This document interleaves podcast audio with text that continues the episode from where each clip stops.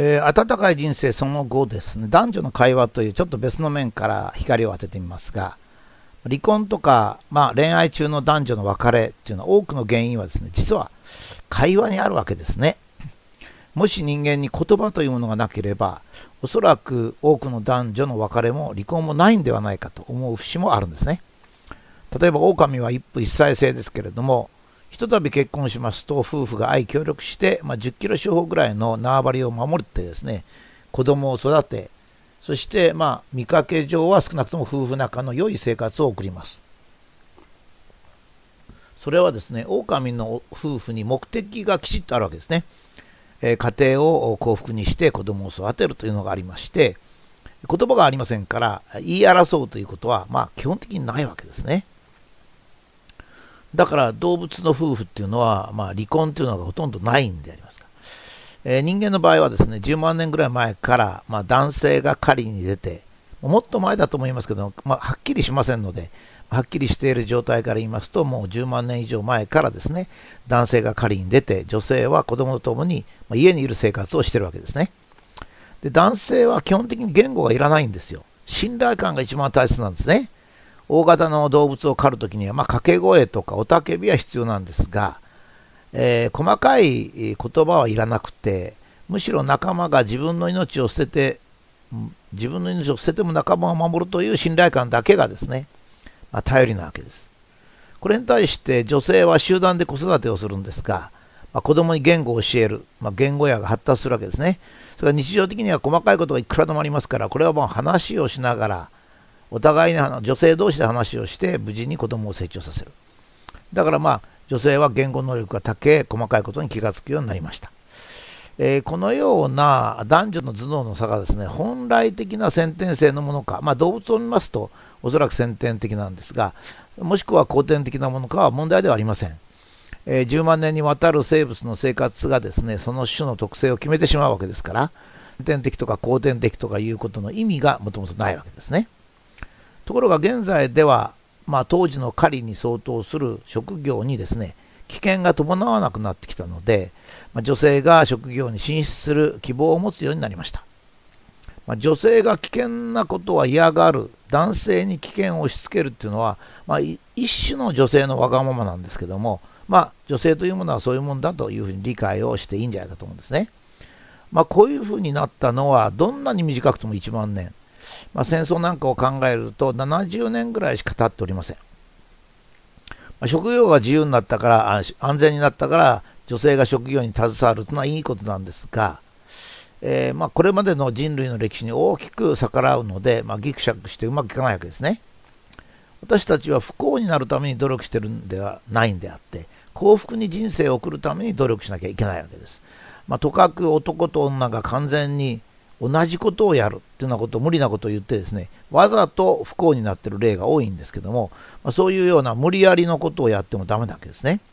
で現実をまず見るっていうことです、まあ、現実を見ると僕一番いいのは女性しか子供を産めないじゃないかっていつも言ってるんですけどそれでいいんですね。まず第一女性は子供を産めない。それと同じように男性は言葉を発しないっていうことですね。で次にですねまず男性は言葉を発しないんだと思うことなんですよ。なんであなた言わないのっていうんじゃなくて、男性は言葉を発しない。第2に、男性は聞いたことは覚えているけど、反論はしないで行動で示すということなんですね。これはあの、えー、女性の方のほとんどがよく分かっておりません。えー、反論せずに口で言わずに行動で示すんですね。でそれは女性にとって好ましいかどうか適当かどうかではなくて男性に備わった性格だから女性が何で子供を産むんですかと一緒ですから、それしょうがないわけですね。女性が何か言っても男性は答えないんですよ。答えないのは男性が聞こえてないわけじゃなくて、不誠実でもないんじゃなくて、言葉が出ないんですよ。それはもう男性という特徴がそうなんですね。まあ女性はそれわからないんですけど、現実はそうだから、まあ仕方がなくて、せいぜい男性は少し、うんうんってうなずくぐらいなんです。女性は会話に回答を求めないんですね。だから言いっぱなしでいいんですよ。会話自体に、会話をすること自体に意味があってですね、えー、言っただけで80%ぐらいも満足してしまうんです。ところが男性はですね、答えを求めるために発言するので、まあ、女性が言うと男性はそれに答えようとしてしまうんですね。ところがもちろん100%できないわけで、まあ、20%ぐらいできたりするわけですね。一つ例を挙げますと、奥さんが夫にですね、あなたお腹が出てるわね、と。少し減らあの減らしなさいよと言うとですね、男性はそれに対して、うんとか、あとそうだねっていうだけなんですね。だけどもその代わり少しでもお腹をへこませようと、かなり実際的なことをするんですよ。例えば食事を制限したり、運動をしたりするんですね。ところがまあそんなに簡単にお腹へこまないんですよ。そうしてる間に何回もその女性、相手の女性、まあ、妻なら妻に言われるので、男性はまだお腹がへへこんでないんで答えられなくて、じっと黙って、それでまた怒られちゃうわけですね。ところが女性同士の会話だとこれ全然違ってですね、あなた少し超えたと女性が女性に尋ねるとですね、聞かれた女性はもう事細かに努力の状態をしゃべるんですよ。この前あれ食べたトマトがどうとか。で今度は次に会った時に相手から聞かれもしないのに事細かにさらにどんなに努力してるかと。なかなか痩せられないというのを膨大な言語で表現をします。これ黙ってる男性の方がいくらだっても痩せない女性に比べて努力してるかもしれないんですが男性は黙って努力して女性は努力しなくても口がどんどん努力しちゃうんですね。だからところがこの女性2人は満足しちゃうんですよ。会話したということで満足しちゃう。ところが男性は女性に言われないかと、まあ、ビクビク嫌な感じをしてるわけですね。つまり男女ってのはもともと言語を使う目的が違うんで男女の間での会話はいらないんですよえー、会話が必要なのは女性同士だけなんです。で男女は狼の夫婦のように目的が一致してれば会話はいらないんです。だから本来幸福な夫婦が会話をすると不幸になるというケースがもうほとんどなわけですね。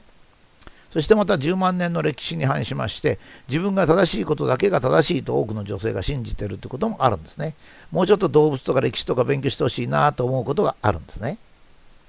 私はま結論として言えばですね男女が争うよりまた男性は男性の女性は女性の正しさを主張するんではなくてお互いの性格をまあ、よく理解してそして穏やかで温かく